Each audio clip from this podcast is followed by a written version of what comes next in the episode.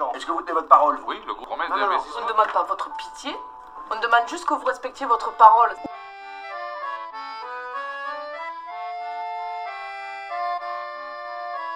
mais pour que la vérité soit dite, et qu'enfin nos dirigeants agissent pour sauver ces personnes âgées qu'on abandonne à leur triste sort. Et ils souffrent de les voir enfermés, isolés, seuls dans leur chambre.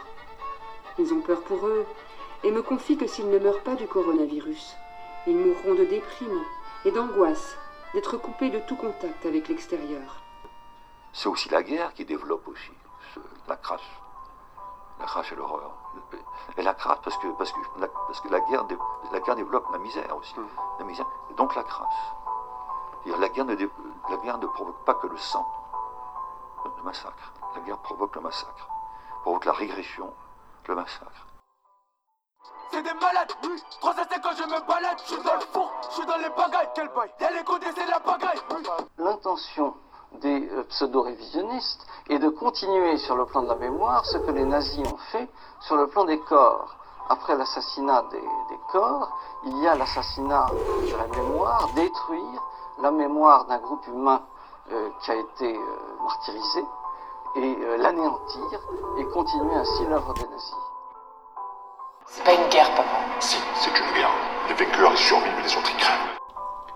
Dans cette EHPAD, des femmes et des hommes meurent chaque jour dans le silence et l'indifférence des services publics en charge de leur protection. Quand on pense qu'il y a des peuples qui respectent encore leurs vieux, alors qu'ils se chient dessus, ils marchent. Les chiffres sont là, implacables, et moi je vais vous les communiquer. Je ne sais pas la situation dans les autres EHPAD de France, mais rien qu'à Val d'Oie, c'est déjà plus de 15 décès que nous enregistrons à l'état civil. Dans les faits, c'est aussi 21 cas considérés comme contaminés et 18 cas suspects.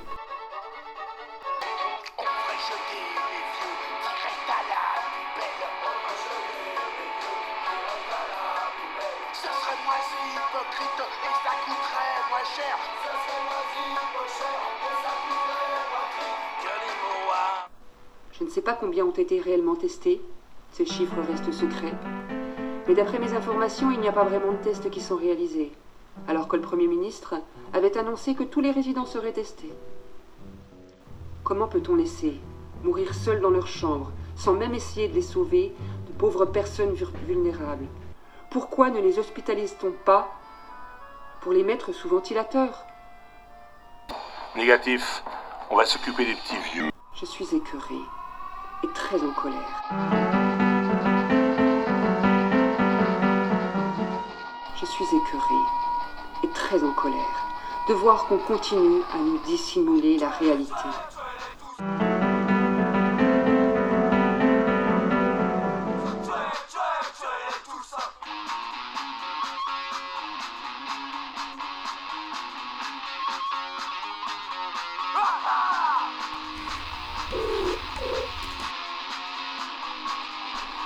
Moi, je, je suis. euh, je suis quelqu'un qui s'intéresse dans beaucoup de choses en même temps. Et, et je suis toujours. L'idée clé que j'ai dans ma tête, c'est que tout est très complexe, très compliqué. Et j'essaie de démystifier les idées que je trouve partout. En général, ils sont tous euh, simples. Les idées démagogiques sont, presque toujours les idées simplificatrices. Je ne peux pas dire que j'étais... C'est pas une guerre, papa. Si, c'est une guerre. Les vainqueurs y survivent les autres y crèvent. pas ça que je raconte de tout. C'est simplement en entrant dans le monde de la maladie, j'étais très impressionné parce que c'était un monde qui était totalement étranger à moi. J'étais fasciné par les dis- le discours sur la maladie, euh, par les mythes et les fantasies qu'on créait autour de la maladie. O vincere o morire, toujours c'est comme ça. Euh, toujours on risque de mourir. On a peur. On a peur parce que quand on- notre activité baisse, on nous supprime des moyens. On nous supprime ce qui coûte à l'hôpital.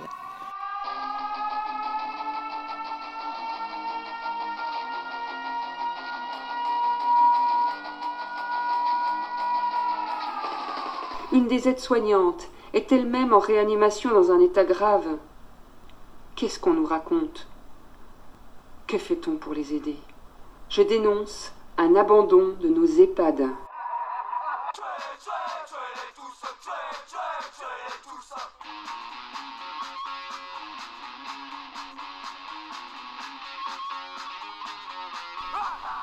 C'est maintenant que toutes ces familles traversent cet abominable calvaire et qu'elles sont en train de perdre leurs aïeux.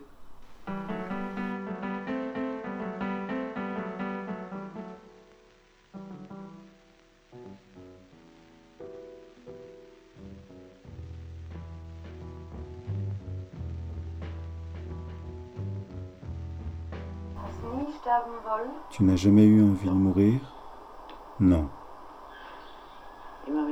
J'ai toujours eu confiance en l'avenir. Peut-être qu'un jour on sera libre. Ceux que je trouve vraiment malfaisants, je décide de ne plus les nommer. Et il y en a un paquet. Le gars, dans un premier temps, accuse les malades en réanimation d'être en gros responsables de leur état, les fumiers car ils se sont baladés alors que les consignes étaient strictes, pas de sortie. Ceux qui sont aujourd'hui hospitalisés, ceux qu'on trouve dans les réanimations, désormais aujourd'hui, ce sont ceux qui, au début du confinement, ne l'ont pas respecté. C'est très simple, il y a une corrélation très simple.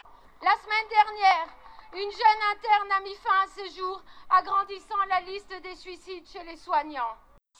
Il y a un décret qui porte le numéro 360 du 28 mars, paru au JO du 29 mars, euh, qui donc permet, euh, d'ailleurs à ce titre j'ai contacté un responsable de trois EHPAD à 60 km au nord de Paris, et qui me l'a bien confirmé. Euh, il a, Oui, il a donc fait il des permet- ce, ce- ce décret permet de délivrer euh, du Rivotril. Je vous rappelle que le Rivotril est un anti-épileptique. Donc qui, qui- qui va servir euh, de sédation parce qu'il n'y a plus de place dans les hôpitaux et donc il faut bien traiter euh, le mal-être et, la- et la, et- et comment, le- et la- et la déficience respiratoire des malades. Donc en fait on les achève quoi. Hein, euh, euh, on les achève par voie injectable. On les achève par voie injectable parce qu'il n'y a plus de place et de respirateurs.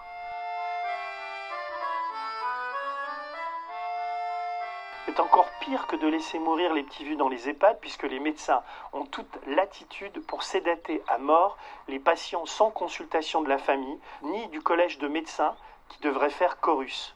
C'est des malades, oui. Cinq quand je me balade, je suis dans le four, je suis dans les bagailles, quel bail. C'est la bagaille, oui. C'est la Fédération des pharmaciens d'officine. Ils font état de la prise en injection de Rivotril qui vise à tuer les patients avant qu'ils ne soient transportés pour mourir en hôpital et ainsi en éviter l'engorgement. Vive le socialisme, vive l'autogestion, vive la sécu.